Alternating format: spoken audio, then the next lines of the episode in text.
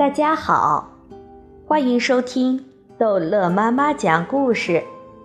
今天逗乐妈妈要讲的是《淘气包马小跳：巨人的城堡之值得炫耀的秘密》。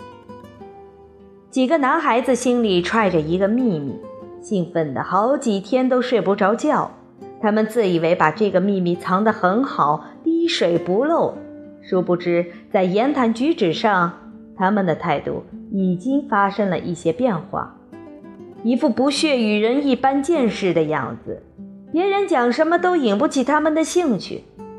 他们会在心里说：“我知道有一个巨人，他的名字叫阿空，他住在一座像城堡一样的房子里，开着一辆像集装箱一样的房车。你知道吗？”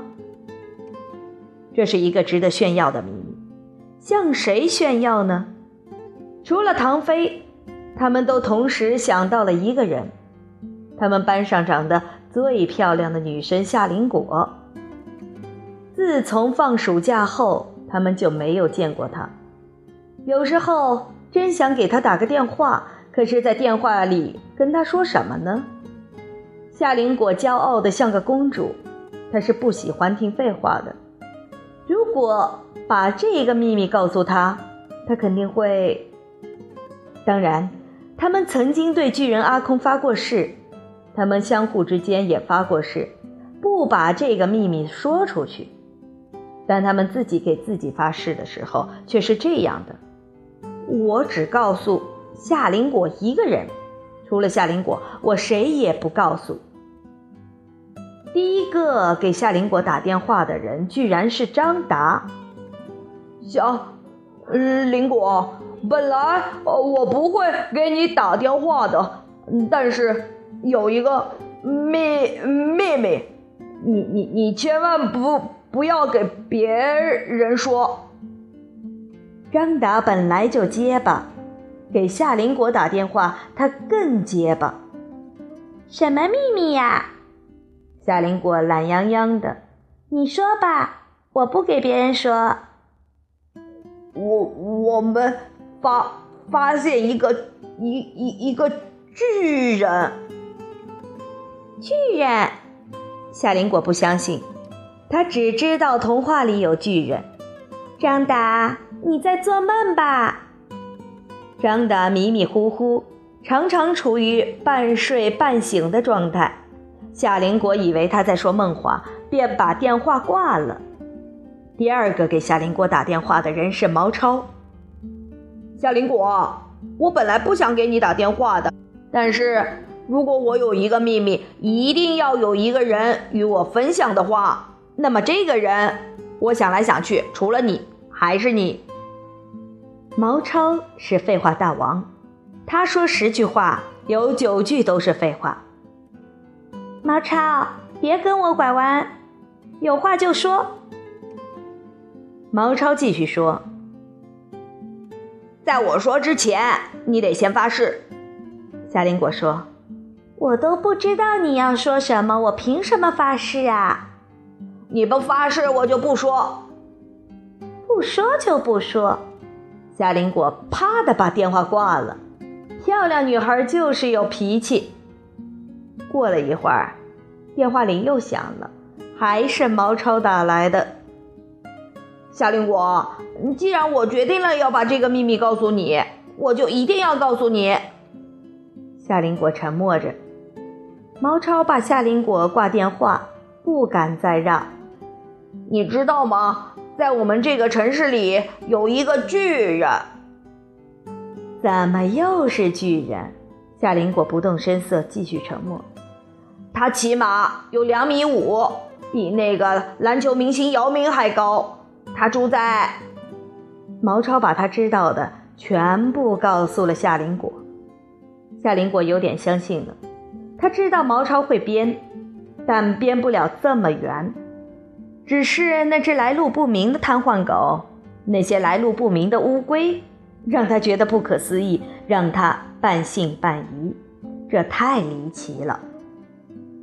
毛超第三次打电话来，他再次声明，这个秘密他只告诉了他，要他一定不能再告诉第二个人，特别不能告诉马小跳、唐飞和张达。夏林果向他保证，绝不告诉马小跳、唐飞和张达。毛超还是不放心。你会不会因为张达是四肢发达、头脑简单的人，你就告诉他？谁都知道，在他们四个男生中，夏林果对张达最好。夏林果一再保证他不会。马小跳是在思想斗争了许久后才给夏林果打电话的。他知道他是发过誓的，他知道他这样做不对，出尔反尔，没有诚信。但是，只要夏林果不告诉别人，还是算守住秘密的。一想到他和夏林果共同拥有一个秘密，马小跳就有一种幸福的感觉。从放暑假的第一天起，马小跳就想给夏林果打电话，天天都想打，但又想不好应该说些什么。这下有说的了。夏林果，我本来不想给你打电话。又是这样的话开头，张达、毛超都说了同样的话，怎么一给他打电话都没了创意？夏林国要逗逗马小跳，不想打就不打呗，又没有人拿着枪顶在你的背上，非打不可。马小跳急了。但是我有一个秘密，必须要告诉你。夏林果已经知道他的秘密是什么了，所以并不急于知道。马小跳，什么叫秘密呀？夏林果要逗逗马小跳。秘密就是一个人或者很少人知道的事情，你到处给人讲，那还叫秘密吗？马小跳更急了。我我没有到处给人讲，我只给你一个人讲。你为什么要给我讲呢？因为，呃，因为马小跳也不知道他为什么要告诉夏林果，但就是想告诉他。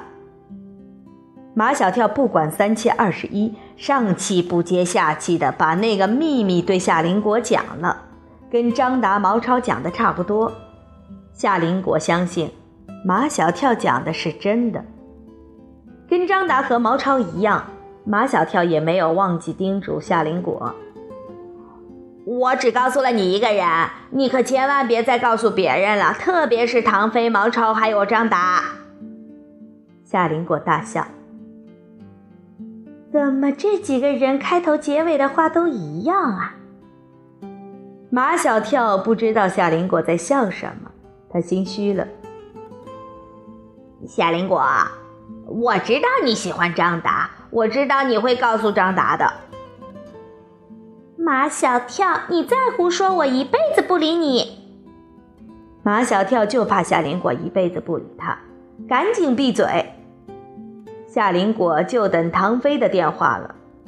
唐飞也是知道这个秘密的，他十分自信，唐飞一定会给他打电话的，而且开头结尾说的话。也跟他们几个人一样。唐飞的电话一等不来，二等不来。夏林果奇怪了，这唐飞是怎么了？